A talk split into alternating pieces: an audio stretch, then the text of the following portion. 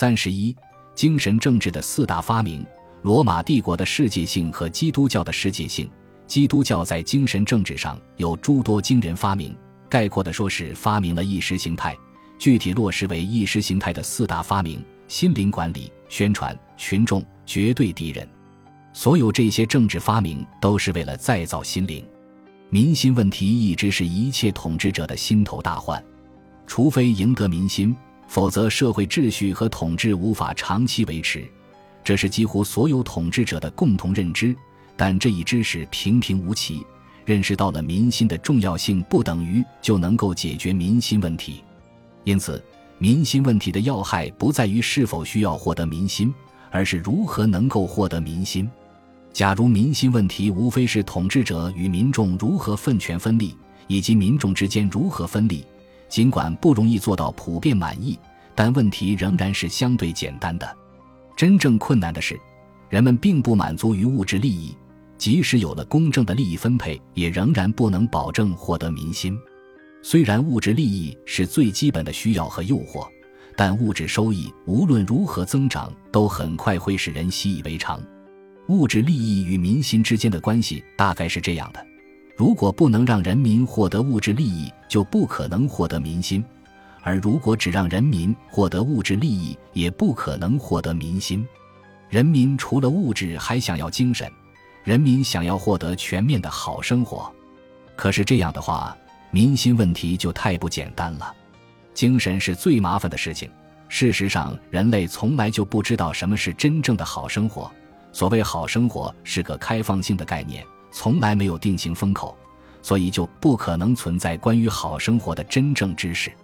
显然，很难有一种大规模的政治实体。或者一个大规模的社会能够满足各异之心所想象的各种莫衷一是的好生活。事实上，在大规模社会和大规模政治出现之前，好生活的概念不是个难题，不是在理论上不是难题，而是在事实上不是。因为小规模社会是由部族或心同此理的共同体组织起来的，冲突无非夺利之恨，却无夺心之痛。既然心同此理，就没有产生对精神的反思，更没有精神冲突。不同人群按照各族群的精神偏好追求各自定义的好生活，不同文化和生活方式之间并没有形成当真的竞争。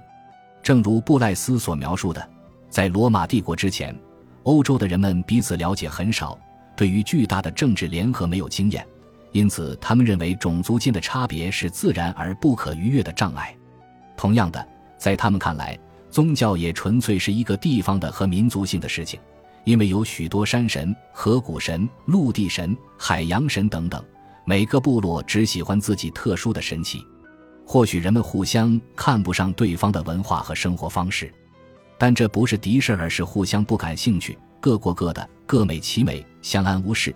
人们满足于自己的地方文化，各自相信自己这一方的生活方式是最好的。并没有以文化为由而成为敌人，即使难免自高自大，也没有想到要去强求别人按照自己的文化和生活方式去生活。优越感是对自身的骄傲自豪，并不必然蕴含着非要普遍推广自己文化的欲望。暗含自卑的伪骄傲，才更喜欢强迫别人按照自己的方式去生活或者服从自己。布莱斯相信，尽管罗马的征服扩张为文化普遍化创造了条件。但基督教才真正推动了成功和彻底的文化普遍化运动。罗马帝国给了许多民族一个共同的语言和法律，在政治上摧毁了地方感情。基督教以在上帝面前人人平等的信仰代替了地方神奇的多样性，从而更加有效地从心灵上扫除了地方感情。的确如此，罗马帝国的世界性是质朴的强者所想象的世界性。帝国式的世界性有一种质朴的贪心，对增加新事物大感兴趣，而对减少旧事物并无热情。罗马帝国的世界性使归顺的人们都成为罗马人，而具有世界性的罗马人只是给帝国中各民族增加了一个共同的新身份，却并没有否定人们各自的旧身份。罗马式的普遍化创造了一种高于地方的通用价值观。但仍然没有否定人们各自的价值观，增加了一种新精神，但并没有消除人们各自的旧精神。这正是古代帝国的质朴之处。它是一个庞大的统治体系，但主要是对物质利益的管理，而尚未意识到精神管理的政治问题。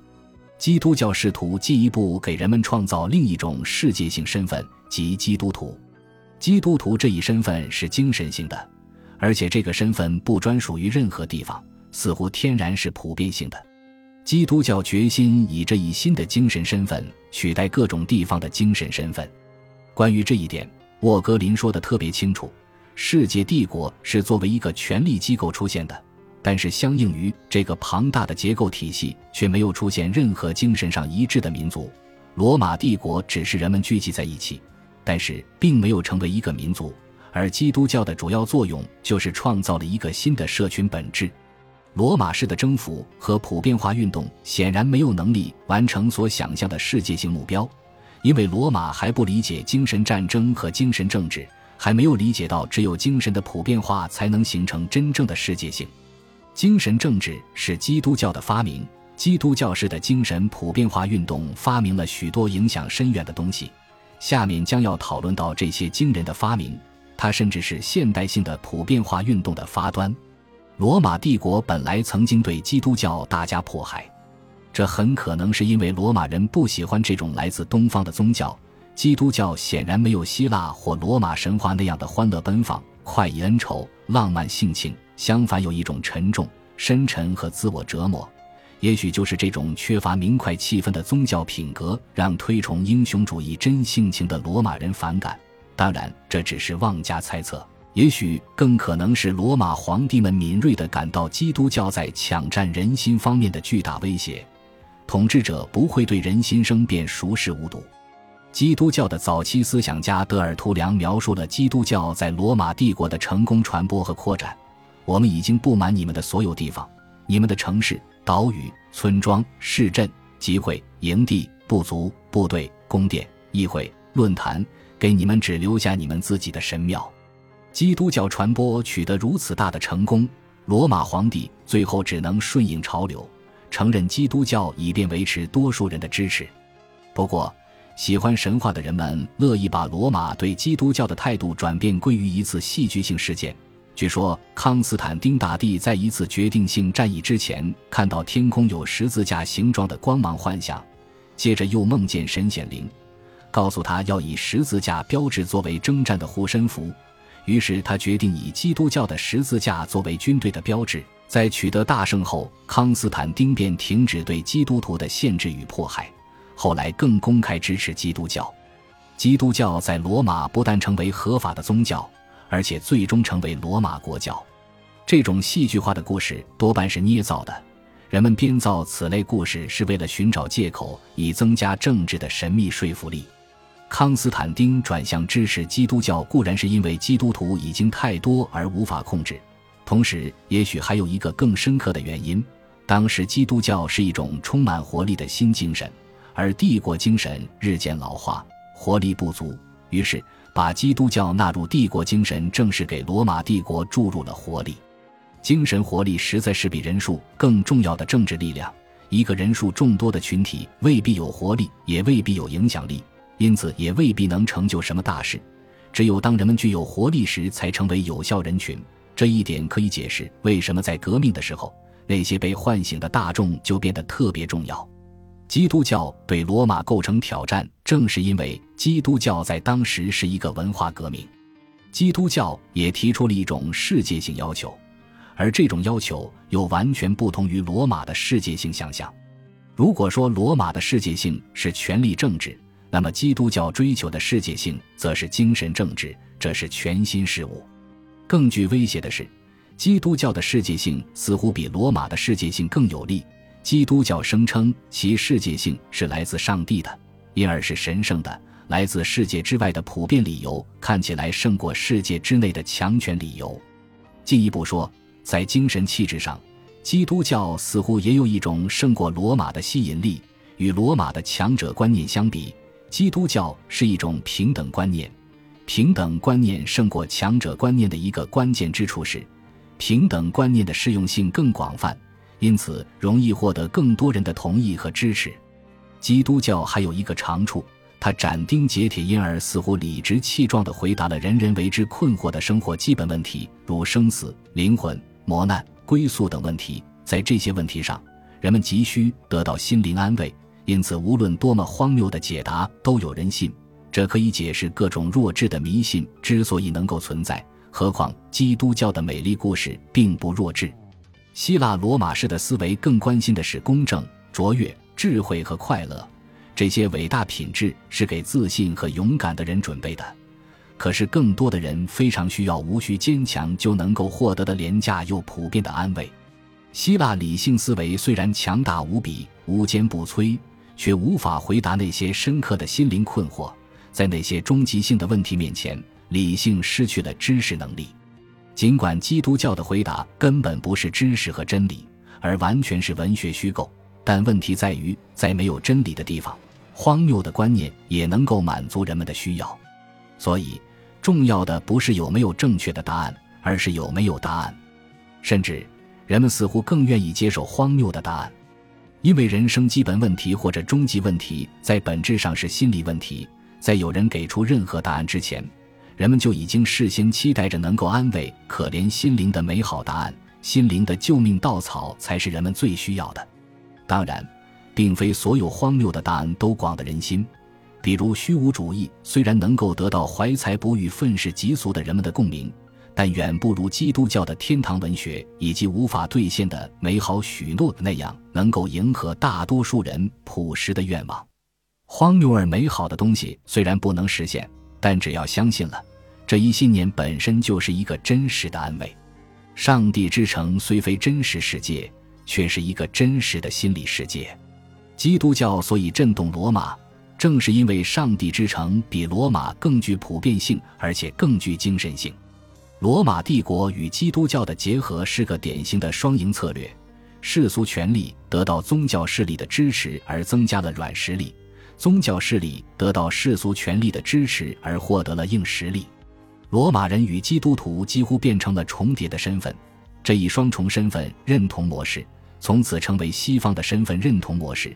至今如此，只不过罗马人扩大为西方人，基督教扩大为西方价值观。罗马与基督教的互相承认，奠定了世界帝国和世界宗教的共同政治追求。后来，罗马帝国虽然崩溃了，但教会和政府的联合统治模式却被继承下来。世俗政治家和宗教政治家都意识到硬实力和软实力之间的互相需要。中世纪的神圣罗马帝国虽然算不上帝国，而且很不成功，但对世俗政治和宗教政治的双重结合最为重视。他非常自觉地力图把神圣罗马教会和神圣罗马帝国看作一个东西的两个方面：帝国管理肉体，而教会管理灵魂。罗马帝国发现的是普遍的人身管理，而基督教发明了普遍的精神管理。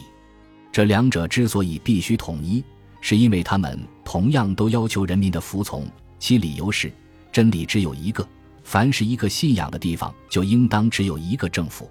罗马与基督教的共谋虽说是双赢，但也是双双变质。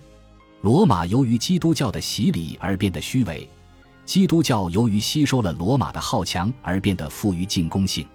特别是基督教，由于借助了世俗权力获得了硬实力，于是不再需要宽容。有了力量就特别好战，基督教的护教斗争模式和无限扩张的使命感一直保持到今天，并且化为西方世界的精神品格。可以说，基督教开创了精神政治和精神战争，后世的各种意识形态斗争都沿用了基督教的斗争模式。精神政治给传统政治概念增加了一种深层的政治含义。他把原来局限于人身管理权利和物质利益分配的政治扩展到精神资源和话语权利的政治，即从身体管制扩展到心灵管制，这使得政治问题变得更加丰富复杂，而且更加危险。在罗马的世界性上增加了基督教的世界性，这是西方世界的一个最深刻的变化。罗马的世界性是开放的，因此罗马式的西方文化也是开放的、未定性的。而基督教的世界性给西方文化创造了一个文化边界，或者说精神边疆，一个在精神上拒绝他者的边疆。这就注定了西方文化变成了一个封闭的概念。此后，西方文化虽然发展的很强大，但本质上是封闭性的。